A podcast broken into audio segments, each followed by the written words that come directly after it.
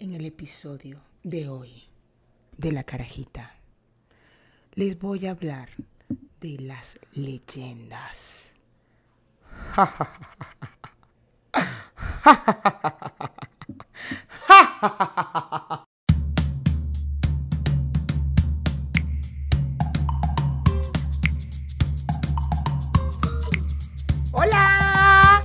Bueno, bienvenidos a mi tercer episodio de La Carajita, donde, bueno, ya les dije un preámbulo de lo que vamos, un poquito de lo que vamos a hablar al principio. pero yo la verdad no creo en nada de eso, pero bueno, en fin. Está chévere, está chévere hablar de esto porque al final también crecimos con estas leyendas y vivimos con estas leyendas. Pero antes eh, quisiera mandar saludos a todos los que me escribieron, se suscribieron a mi canal y, han apoyado la carajita. De verdad, les mando unos besos gigantes. Gracias. Eh, y bueno, eh, a los que no se han suscrito, por favor, aquí le dan a la campanita y se suscriben. Y pues nada, para que les llegue la notificación de todos los episodios de La Carajita, que por ahora será, serán semanales. Eh, y pues nada, estoy muy contenta, la verdad, porque mucha de la gente que, nos, que me está apoyando eh, son también personas que nos han apoyado en Ponte Tú. eh, y también le quiero mandar un beso a Pastor. Gracias, amigo. Bello, mm, te mando un besito. Y bueno, nada. eh, quería comentarles que dentro de los... com- De, quería comentarles comentarios, comentarios, comentarios. Quería comentarles, comentarios, comentarios, comentarios. Quería decirles que eh, recibí muchos comentarios en el episodio anterior donde eh, me hablaban de algunas supersticiones eh, que yo no comenté, yo no nombré, son muchas y la verdad sí, algunas me, cuando me las escribían y yo que, oh, ¿cómo no lo dije y tal? Entonces tengo planeado hacer un siguiente episodio de supersticiones.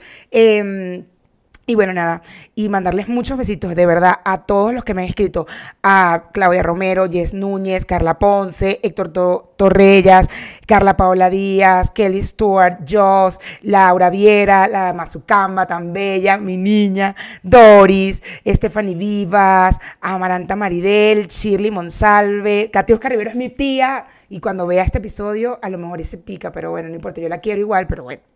Luz Colmenares, Andrina Caldera, bueno. Y nada, hay muchos comentarios súper lindos. eh, y, además que, bueno, me hablaron de, de- de- algunas que evidentemente no nombré, pero tranquilo, eh, yo prometo que las anoté y las voy a decir en un siguiente episodio para contarlas, para poder que echemos nuestros cuentos y nuestras experiencias.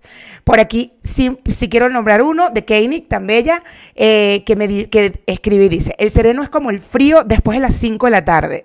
Ese frío le hace daño al bebé, pero se ríe, ¿no? Dice, jaja. Bueno, eso dice. Eh, tuve una vecina que vio un eclipse y estaba embarazada y la niña nació con lunares por todo el cuerpo. No lo sé, pero sí fue extraño. y luego me, me, me hizo un comentario en el minuto 11.37 que se veía un fantasma en el reflejo. No, no fue un fantasma, fue el vecino. ¿Qué pasó? Ok, no se asusten, no se asusten.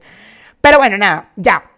Vamos a continuar con el tema de hoy, con el tema del episodio 3 de La Carajita.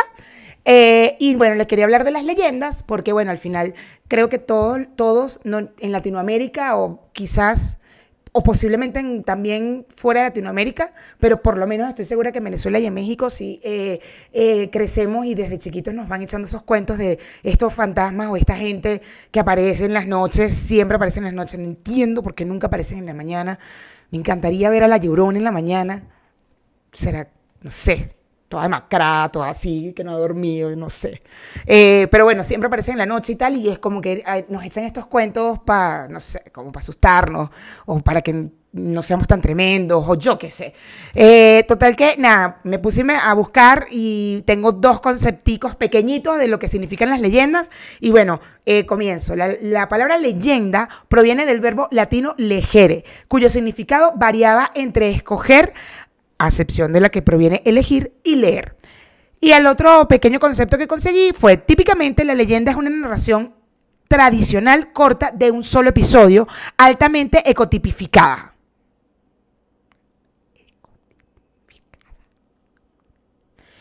Realizada de modo conversacional, que refleja una representación psicológica, simbólica de la creencia popular y de las experiencias colectivas, y que sirve de reafirmación de los valores comúnmente aceptados por el grupo a cuya tradición pertenece. Entonces, bueno, nada, Eh, me puse a buscar de, las, como que de las más nombradas, de las, porque hay muchas, hay muchas leyendas, inclusive eh, algunos amigos, como vieron el episodio anterior, me escribían, me decían, deberías hablar de, de la carroza de no sé qué vaina, y yo me- en mi vida había escuchado de la carroza y tal, entonces aquí tengo como unas cuatro, como unas cinco o seis leyendas, que sí busqué como que la historia, de dónde viene y todo el tema, porque me parece interesante. Y bueno, también echarles el cuento de algún cuento que tenga seguramente, porque a mí que me haya pasado no me acuerdo, pero de alguna tía, alguna prima, a alguien seguro, algún amigo que seguro le pasó y te echó el cuento. Entonces, bueno, también te voy a echar ese cuento, les voy a echar ese cuento. Voy a empezar con la leyenda de la Sayona. Hace mucho tiempo había una joven mujer que vivía con su esposo, con el cual recientemente había tenido un bebé. La joven tenía por costumbre bañarse en el río, pero era espiada a menudo por un hombre del pueblo. Un día descubrió al mirón y le preguntó qué estaba haciendo.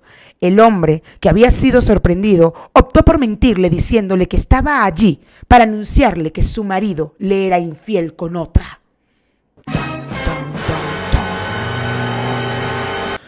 Durante la noche, estando ya la familia en casa, el marido musitó en sueños el nombre de su madre, o sea, el de la madre de ella. Según por ahí investigué, ella se, llama, se llamaba Luz María o Luz Marina. Déjenme ver rápidamente porque lo tengo por aquí anotado. Luz María se llamaba ella. Entonces, la mujer celosa y suponiendo que su propia madre era amante de su esposo, prendió fuego a la casa matando al marido y al bebé. Acto seguido, con un cuchillo en la mano, la joven se dirigió a casa de su madre, tras reclamarle una infidelidad que su progenitora negó. La acuchilló hasta la muerte.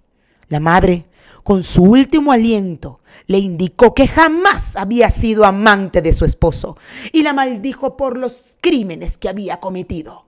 Desde entonces, la Sayona vaga eternamente persiguiendo a los hombres infieles que caen en sus intentos de seducción. Acabar con ellos.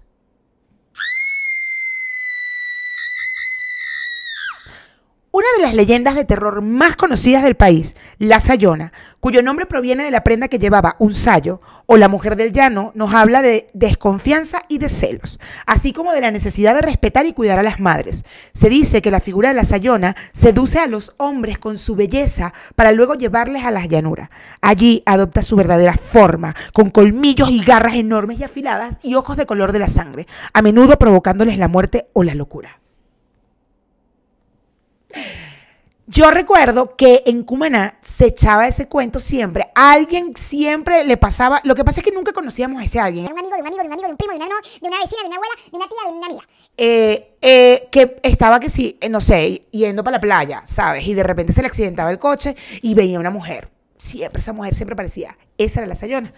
Según en otros lados que he visto, porque he visto algunas seriecillas y tal sobre este tipo de leyendas, la Sayona es de Caracas. Pero fíjate que hay sitios, hay páginas y tal que dicen que es del llano. Pero bueno, según tengo entendido, la Sayona es de Caracas. Y sí, al final ella eh, eh, chinga o jode a los hombres infieles eh, y se los consigue, los conquista porque es súper bella y tal, y de repente tal. O hay otra parte que dicen, por lo menos en Cumaná lo que decían, es que la Sayona aparecía en la carretera. O sea, como que ibas en el coche y tal, y veías a la Sayona vestida de blanco y tal, y eh, típico que era toda guapa, le pedías la cola, te pedía la cola, y entonces, ah, dale, tal. Para los mexicanos pedir la cola es, pedir el ray, te pedía el ray, y entonces, ah, se montaba, y cuando se montaba, se lo llevaba por otro lado, chamo, y lo mataba. Y bueno, ya. Ay, coño, tengo una hormiga. Ay. Ay. Llegó la época de las hormigas, perdón. Bueno, ese es el cuento de la Sayona y yo sí recuerdo mucho a mis amigos que siempre echaban ese cuento, sobre todo de que la mujer en la, en la carretera. Entonces una vez me acuerdo que fuimos para la playa, para casa de la playa de uno de los carajitos cuando yo era adolescente y tal, y fuimos a la salida de Cumaná yendo hacia Carúpano. Ah, y nada, como que no sé, se nos accidentó el carro, por algo pasó, algo pasó que no nos podíamos ir. Y entonces, bueno, por supuesto empezaba el pedo y que mierda, qué bolas. La Sayona nos va a aparecer y tal. No, bueno. Yo estaba. Yo que. Creo que más nunca me volví a ir a casa de la playa de más nadie. Para que no apareciera la pinche vieja esa. Que al final, después que me enteré que era con los hombres infieles, no me iba a joder a mí, ¿verdad? Pero igual, o sea, me dio un poco de miedo, pues. La otra leyenda que tengo por acá es el ánima sola. Voy a contarles lo que dice la leyenda. Existe un alma en pena conocida como el ánima sola, la cual vaga errante, eternamente siendo condenada a sufrir el ardor y la sed de las llamas del purgatorio. En vida perteneció a Celestina Abdenago, que fue condenada por Dios por negarse a dar agua a Jesucristo, pese a ser la encargada de dar agua a los condenados a la cruz. Aunque se la dio a Dimas y a Gestas, se la negó a Jesús debido al miedo a los judíos que lo condenaron. Esta leyenda, que en otras versiones dice que la mujer le dio vinagre a Jesús cuando le pidió agua mientras llevaba la cruz, o que se trata de una mujer muerta durante la guerra de la independencia, nos deja ver la importancia dada al ámbito religioso en, el país, en ese país. Eh, las creencias respecto a ellas pueden variar. Hay versiones que creen que es un espíritu que busca redención y otros que es un ser malintencionado, capaz tanto de hacer el bien como el mal. Esta información la saqué de Venezuela, eh, porque dice en ese país y tal, para que sepan que es de Venezuela. Y bueno, es, es cómico, bueno, cómico. Hay gente que de verdad cree en esto, pues, o sea, no, está bien, no pasa nada, pero yo ya no, pues, pero también creí por mucho tiempo porque, bueno, crecí en Cumaná y en Cumaná se creen toda esta vaina. Toda esta. Todo esto pasó en Cumaná. Toda esta gente estaba en Cumaná. Quiero que sepan. La señora de Caracas, pero ella se iba para Cumaná, se iba para, tú sabes, para, Apure, para La Vaina y tal, pero ella, eh, y la anima sola, bueno, esa estaba. Y lo más arrecho es que la anima sola siempre aparecía, es una vaina muy arrecha, ella siempre aparecía en el baño, cuando no iba a ir para el baño en la noche, porque digo, que bolas que estos coños de madre aparecían en la noche. ¿Por qué la anima sola no aparecía en el día, coño? Aparece en la noche. Cuando uno está como más soñoliento, como más miedoso, la oscuridad, la vaina, el peo. No. Bueno, la vaina es que yo me acuerdo que en mi casa, mi abuela sí llegó a contar que ella y fue al baño, y típico que las casas de pueblo, no sé en los demás, pero en Cumaná. Las típicas casas que son como, ¿sabes? Que está el porche, la sala, aquí hay una habitación siempre que es la que da las ventanas del porche, y luego como que sigues, es un pasillo, y en el medio hay como un jardín, o sea, como un patio, patecito interno, y las habitaciones están de los lados, luego hay la cocina, que es, siempre es la comedor y tal, y luego sales, por lo menos en mi casa había una habitación más, y luego estaba el patio. Y en ese patio también había un baño. Ah, claro, antes de la cocina estaba el baño también en el pasillo, ¿no? Y, y yo recuerdo algún cuento de, o no sé si fue mi abuela, o la tía abuela, o la tía de la abuela, o alguien cercano a la familia que eh, iba, al- que fue al baño, al del patio, a la parte de atrás típica, y estaba la anima sola. O sea, siempre, y de hecho mis vecinos, tenía unos vecinos que vivían como cuatro casas, y esa casa era como muy, era grande, y el baño también estaba atrás. Ellos siempre afirmaron, te lo juro, afirmaron que ellos vieron el anima sola.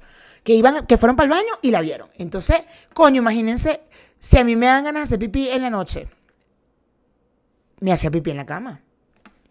Coño, ¿quién carajo iba a ir para el baño? Sabiendo que esa mujer estaba ahí. El ánima sola.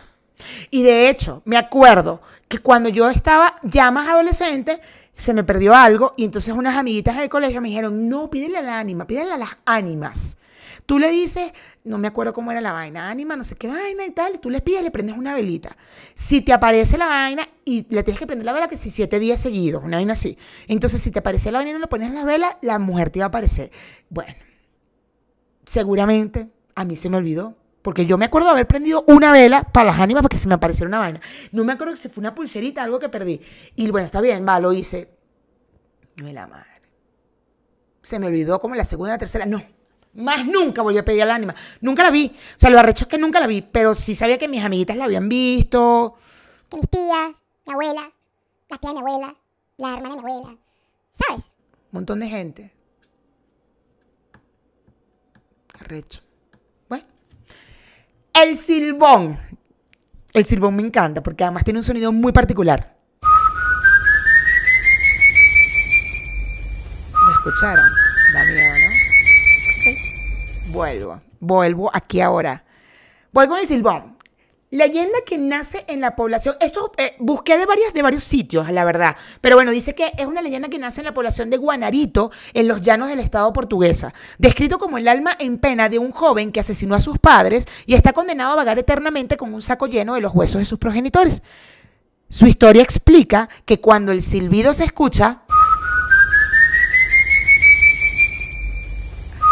¿Ah? Que cuando el silbido se escucha muy cerca, no hay peligro. Eso quiere decir que está lejos. Sin embargo, si se oye a lo lejos, eso quiere decir que está cerca. Muy, muy cerca. Y además aquí dice, el silbar característico se asemeja a las notas musicales do, re, mi, fa, sol, la, si. Ay, es verdad. Do, re, mi, fa, sol, la, si. No, yo no sé silbar.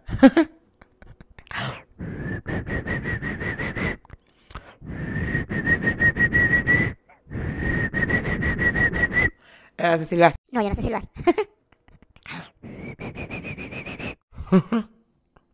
Fin. ok, esa es una parte, eso, eso es, parte de la historia. Sin embargo, conseguí una historia que me encantó del silbón. Yo sí sabía, porque es típico que te echan ese cuento cuando estás chiquito y estás sentado todos jodiendo y típico que van y te joden y que ven acá, ta, siéntese aquí y te empiezan a contar y recuerdo lo del silbón. Pero no me acordaba de la historia del silbón. Lo que siempre, siempre, siempre recordé es que el silbón eh, se- lo escuchabas eh, cerca, estaba lejos, y si lo escuchabas lejos, estaba al lado tuyo. Yo no recuerdo haberlo escuchado porque creo que el silbón nunca fue a Cumaná. No sé, como que no le gustaba el mar. Ese coño madre. No, porque de verdad a nadie en la casa le pasó nada con el silbón. Sabíamos la historia del silbón y sabíamos además que era en los llanos. Y ya, ese, ese coño madre nunca fue a Cumaná. Así que mira, silbón, de verdad, te lo digo. No sabes lo que te pierdes. Buenas playas, pana, una gente chévere, una gente que te da cervecita, tal, que bailan, que tú, tú, tú, y tú no has querido, tú por el llano, el llano, vacas, vainas, no sé qué y tal. Bueno, papi, yo sé, los llanos están bellos, los llanos están hermosos, todo lo que tú quieras, pero, coño, Cumaná, chamo, Cumaná es Cumaná. Cumaná es Cumaná. Pero bueno, este, voy a echarle el, cuento de, de dónde viene la, la leyenda del silbón. El silbón, llamado así por el silbido característico que anuncia su presencia, es un ánima que fue condenada a vagar por siempre luego de asesinar a su padre, maldecido por su abuelo, tras recibir una tortura por parte de este como castigo por su terrible infamia. Les voy a echar ese cuento. Comienza así el cuento. Este joven, que es el Silbón, descubrió que algo extraño sucedía entre su esposa y su padre. Aunque, aunque algunos dicen que la golpeaba, en general se cuenta que la violaba. O sea, el papá del carajito este, del Silbón, vamos a llamar al Silbón, vamos a ponerle un nombre al Silbón, vamos a llamarlo Raúl. ¿Vale? Raúl. Entonces, el papá de Raúl se está violando a la novia de Raúl, a la mujer de Raúl. Total que Raúl se rechó, ¿verdad? Cuando descubrió este peo, se rechó y fue con donde el papá y tal. Y el tipo, el papá le dijo, lo hice porque era una puta. O sea, era una regalada. Y entonces el chamo se molestó, Raúl se rechó y tal, y fue contra el papá con una ira incontenible y eh, le dio un golpe con una pala, pa, el tipo cayó y cuando lo vio ahí tirado y tal, lo asfixió. Y, o sea, cuando lo vio desmayado, lo asfixió. Entonces, el abuelo que andaba por ahí de chismoso, quién sabe qué estaría haciendo por ahí, escuchó toda la pelea, se acercó rápidamente al lugar y encontró a, eh, muerto al hijo, o sea, estaba muerto ahí y tal, sobre el piso, y el, el abuelo indignado por el crimen atroz. Pues un hijo había osado dar muerte a un padre a quien le dio la vida, juró castigarlo. Lo amarró un árbol y le empezó a dar latigazos hasta que la piel, hasta que se le vieran los huesitos de las, de las costillitas al pobre Raúl, pobrecito. Pobrecito Raúl, de verdad. Aunque sabes que no tiene, bueno, sí, tenía más, más pinta de llamarse como Nelson. Pero bueno, ya, Raúl, Nelson, da igual. Total que el, el abuelo mientras le estaba no, dándole y hasta que le desprendió la carne de los latigazos que le dio, le decía, maldita eres para toda la vida, le dijo. Entonces, frotó sobre las heridas eh, sangrientas ají y lo echó a los perros. Los perros se terminaron de comer ese pobre muchacho y lo mataron. Entonces, por eso, él va con los huesitos de su papá eh, por ahí silbando. Coño, la madre que no sé silbar. Bueno, de ahí, de esa historia del silbón, sale la historia de Juan Hilario, que no sé si la conocen. Yo, la verdad, esto no pasaba en Cumaná, porque en Cumaná, ya les dije, este de, de- del silbón no fue para Cumaná.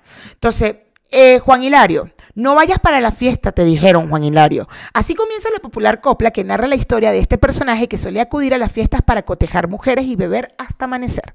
Juan Hilario se dirigía al pueblo cercano una noche oscura, noche otra vez, todos en la noche, cuando se encontró con un amigo que le advirtió de la peligrosidad de la noche debido a la aparición de relámpagos y lluvia, y quien le recordó la posible aparición del silbón.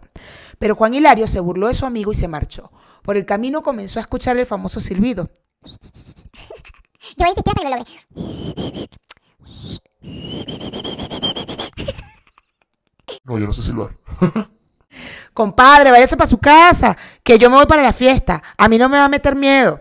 Y de pronto comenzó a ser golpeado. Para defenderse golpeó fuertemente al aire y exhausto cayó al piso inconsciente cuando sus amigos al escucharlo fueron y lo socorrieron. Fue así como Juan Hilario descubrió, describió al individuo fantasmal que lo había atacado. Y cuando su amigo le advirtió, quedando en la leyenda la frase, te lo dije Juan Hilario, esos no son juegos. De ahí viene la frasecita de Juan Hilario. Bueno, continúo. Vienen, a ver, dos, las dos últimas leyendas que además me encantan. Porque esta gente sí fue para Cumaná. Esta gente estuvo, bueno, la señora también estuvo en Cumaná. Jinete sin cabeza. Chamo, yo siempre voy a decir que gente tan arrecha, este carajo es muy arrecho, porque este carajo, hay, o sea, hay varias historias del jinete sin cabeza, hay- y yo nada más tomé dos, ¿no? Yo tengo entendido dos, bueno, sí, tengo entendido que son tres lugares de donde es posible que sea el jinete sin cabeza. Uno es Londres, Irlanda y Nueva York. ¿Qué arrecho ese carajo que llegó a Cumaná? ¿Estás viendo, Silbón? ¿Estás viendo? Hasta el jinete sin cabeza fue para Cumaná. Coño madre. Bueno, en fin, este, el jinete sin cabeza, me encantaba esa historia porque en mi casa, en Cumaná, también, en, en la calle Los Silos, que era donde yo vivía en Cumaná, esa calle eh, tenía, eh, eran unos silos antes, por eso se llama la calle Los Silos, donde, eh, donde recolectaban el maíz y tal y toda esta cosa. Y en esa calle, eh, mi abuelo llegó a escuchar al jinete sin cabeza, mi abuela también, o sea, él siempre pasaba. Y una de las cosas era porque como esa era una calle donde habían silos y tal, eh, entonces él por eso, no importa, pusieron asfalto y todo el peo y casas y vaina, pero él siempre pasaba por ahí, el, el jinete sin cabeza. Arrecho, ¿no? Después que descubrí que el tipo no era de, de Venezuela ni siquiera, es como, no. O sea, Cumaná es muy arrecha, chamo. Cumaná, Cumaná es mi pasión, como dicen por ahí. O sea, Cumaná, no. Ha ido esta gente, ¿me entiendes? Pero al final el jinete sin cabeza que tanto pasó por mi casa, porque pasó un chingo de veces todas las noches. Dígame una vez, yo me acuerdo que estaba como lloviendo y estábamos todos durmiendo, habían como unas literas, estábamos durmiendo y tal, y, y, se sonaron, sonaron típicas, no sé, cayó un mango en el techo, pero evidentemente en el momento no era un mango, era que había pasado algo. Yo recuerdo que ahí, en, mi, en ese mismo, esa misma noche mi prima escuchó la llorona, que ya les voy a hablar de la llorona, y, y también sintieron, una de mis primas creo que vio al, escuchó al gente sin cabeza, no, no lo, no, nunca lo vieron, pero sí lo escuchaban. Yo nunca lo escuché pero me acuerdo clarito, esa, me acuerdo clarito, clarito que estaba ahí y llora, llora, la lloradera, la vaina, pa, cae y tal, y entonces era todo muy confuso y era que jinete sin cabeza y tal, y de repente un café, una vela, una vaina en la casa, y yo, ¿qué pasó? No, jinete sin cabeza, jinete sin cabeza. Entonces yo estaba segura que el jinete sin cabeza era de la calle Los Silos en Cumaná, y no. Resulta ser que no. Les voy a echar las dos historias que conseguí, porque seguramente hay muchas más, pero bueno. Esta es una de la mitología irlandesa. Uno de los primeros referentes se encuentra en el Dullahan irlandés o Dullahan, perteneciente al reino de hadas irlandés, y existiría una que es particularmente activa en los condados de Sligo y Down. Es una criatura sin cabeza, por lo general montado en un caballo negro, llevando la cabeza bajo su brazo derecho, con una horrible sonrisa de oreja a oreja y con ojos pequeños y negros. Se dice que cerca de la medianoche, en días de fiestas o noches de banquetes, este jinete salvaje puede ser observado en la oscuridad de los campos irlandeses portando su cabeza, que brilla intensamente con la fosforescencia de la materia en putref- putrefacción y que usa de modo, a modo de linterna. El Dullahan dice un nombre y es ese el momento en el que la persona nombrada muere inmediatamente. Hay otras versiones que le describen transportando un carro negro, aunque las más llamativas es las de un cuento escocés que habla de un jinete sin cabeza, el nombre Ewan, decapitado en una batalla entre clanes en la cañada Caimir en la isla del Mul. Su muerte le negó cualquier posibilidad de llegar a ser un jefe, y tanto él como su caballo se aparecerían con su cabeza en las proximidades de la zona en que murió. ¿Qué tal? Pero mira esta gente tan arrecha, de verdad. O sea, de Irlanda y de Escocia terminaron en, en, Cumaná. Cumaná es muy arrecho. Es muy arrecho, de verdad. Joda. Hay otra leyenda de El jinete sin cabeza eh, pero es de Nueva York. Y es una novela, o sea, dice, El jinete sin cabeza es un personaje ficticio de la novela corta La leyenda de Sleepy Hollow, del escritor estadounidense Washington Irving. Eh, la historia comienza en una pequeña población del estado de Nueva York llamada Sleepy Hollow. Hollow. Durante los años de la Guerra de la Independencia Americana, el folclore tradicional sostiene la historia de que el jinete sin cabeza era un mercenario esiano asesinado durante la batalla de Whitney- Whit- White Plains. Fue decapitado por el certero disparo de una bola de cañón que le destrozó la cabeza, eh, que quedó de- desperdigada por el campo de batalla. Su cuerpo fue recogido por sus compañeros de batallón y enterrado en el viejo cementerio de la iglesia holandesa de Sleepy Hollow de la que cada noche de difunto se levanta como un fantasma malévolo furioso en busca de su cabeza perdida. Mm, yo creo que el que fue para Cumaná es o el escocés o el irlandés. Que me parece a mí que es el, que es el, es el Ewan. El- este carajo Ewan, que es el que fue. El de Escocia, es el que fue para Cumaná. Sí, yo, me suena más, me suena más, o sea, cuando me acuerdo de los cuentos, me suena más a Ewan. No a, no, o sea, no a Duluhan. ¿Sabes? No, Ewan. Sí. Seguramente hay varias, varios amiguitos míos en Comena que se llaman Ewan. Normal. La Llorona. El cuento de La Llorona, porque además, como la nombré la semana pasada en el episodio 2 de La Carajita, me escribieron, me dijeron, creo que sí es de Venezuela, creo que sí es de Venezuela. La Llorona no es de Venezuela. La Llorona es mexicana. Aquí les tengo el origen de la leyenda. Yo les voy a contar todo lo de la leyenda en La Llorona, pero antes quiero contarle todo el pedo, o sea, porque al final yo también pensé que la, la Llorona era de Venezuela. Deja tú de Venezuela. Yo pensaba que la Llorona era de Cumaná. Porque esa mujer, ¿cómo caminó también por esa calle Los Silos, chamo? Caminaba todo el tiempo. Mis hijos, mis hijos. Coño, ¿de verdad? O sea, ¿de verdad? Llorona. Todo el mundo en mi casa vio a esa mujer. Todo el mundo, eh, mira, la escucharon, la escucharon muchas veces. Esa mujer, yo me acuerdo que echaban los cuentos en mi casa y siempre veían a la llorona. Y yo crecí con la pinche llorona. Lo bueno es que la caraja en Caracas, como que ella nunca iba, porque yo en Caracas más nunca volví a escuchar el cuento de la llorona. Seguramente sí, pero por lo menos donde yo vivía no. O sea, como que le daba la y para allá.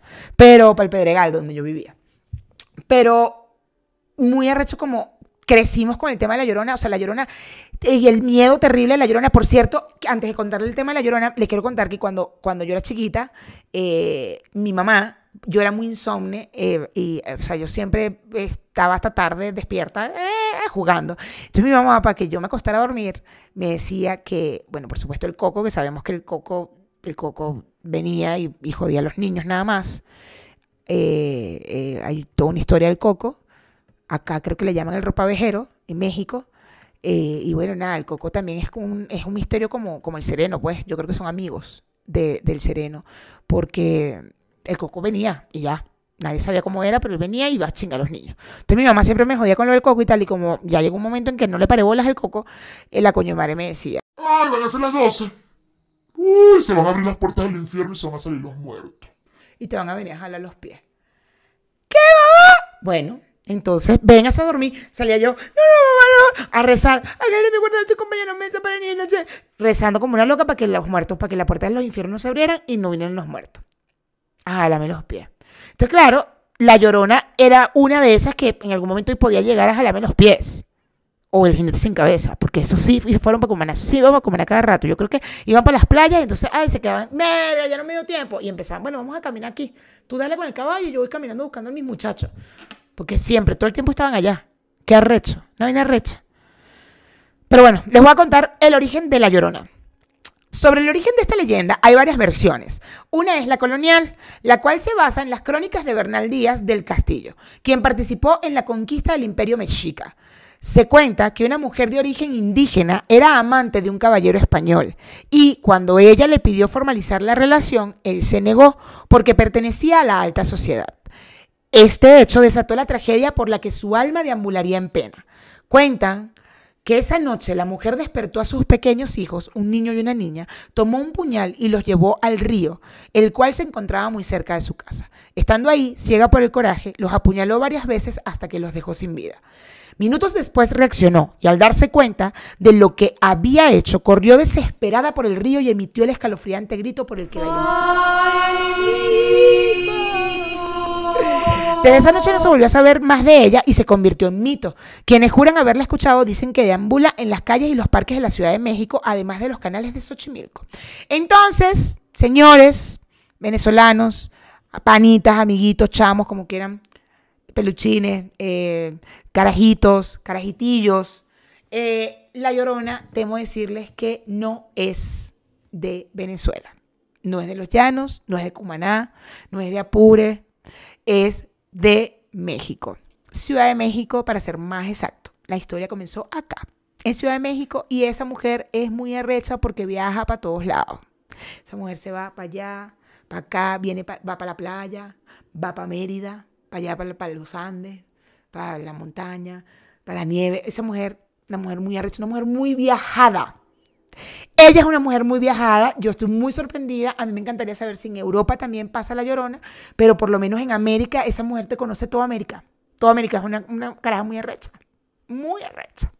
La verdad que mira, yo me sorprendo, yo la admiro y, y le mando muchos besos también porque, porque coño, yo me imagino que ahorita debe estar atrapada. Si se quedó en Venezuela, hasta debe estar atrapada porque no hay pasaporte. Entonces no, no le han puesto, no le han podido sacar pasaporte seguramente. Coño, la madre, qué cagada. Esa caraja debe estar ahí que arrecha todos los días en Caracas y que. Mis hijos, mi hijo. Porque ella sí aparecía en Caracas. Creo que sí aparecía en Caracas. Coño, sí. Pobre caraja. Si no tiene pasaporte, está jodida. Pero antes viajaba, pues, cuando las cosas estaban chéveres, viajaba para acá, para allá. A menos que esté aquí en México, y si está aquí en México y, y, tiene su pasaporte tranquilo, chévere, pero no sé si vaya a Venezuela, no sé si, si entre. Migración, el pedo la vaina, ya saben. Pero bueno, nada, este, esas son todas las leyendas que les traje, que les, les había prometido que se las iba a traer. Y bueno, con mis cuentos de Cumaná, de, de que vivimos con este peo. Y bueno, yo no, no, no, creo que yo nada más de Cumaná. Yo creo que mucha gente también vivió con todo este tema de las leyendas porque, porque era como común y normal que siempre te, te metieran miedo cuando eras chiquito de, de toda esta gente que venía y, y, que se escuchaban y que además tus tíos o tu abuelo aseguraba haberlos visto o haberlos escuchado. O sea, era una vaina que yo decía, yo después digo que arrecho, que arrecho como, como mi abuelo vio, o sea, escuchó la llorona o vio al jinete sin cabeza. ¡Wow! ¡Wow! ¡Qué arrecho! Bueno, ya, hasta aquí la carajita, episodio 3. Me encantó echarles este cuento. Eh, vamos a ver de qué, de, qué, de qué venimos, de qué vamos la semana que viene. Eh, y bueno, nada, eh, siempre les digo, suscríbanse, por favor, suscríbanse, suscríbanse y denle a la campanita tu, tu, tu, tu, y coméntenme, porfi, coméntenme aquí abajo todo lo que piensan, si están de acuerdo con estas historias de las leyendas, si hay otra leyenda por ahí, que bueno, bueno evidentemente hay muchas más, pero yo nada más me, dije esta porque son las que escuchaba cuando era chiquita y me contaban mis tíos y mis tías y así. Eh, y bueno, nada, cualquier cuento así que quieran comentar, lo que quieran, lo que quieran, díganme, díganme, coméntenme, coméntenme, coméntenme y suscríbanse, suscríbanse por suscríbanse. Eh, bueno, yo en mi Instagram soy arroba maidávila también, para que me sigan si me quieren seguir. Eh, en Instagram siempre estoy activa, echando cuentos y así. Eh, y bueno, nada, y les mando muchos besitos varios y de todos los colores. Bye. Chao. Besitos. Suscríbanse, campanita. Tu, tu, tu, tu, tu.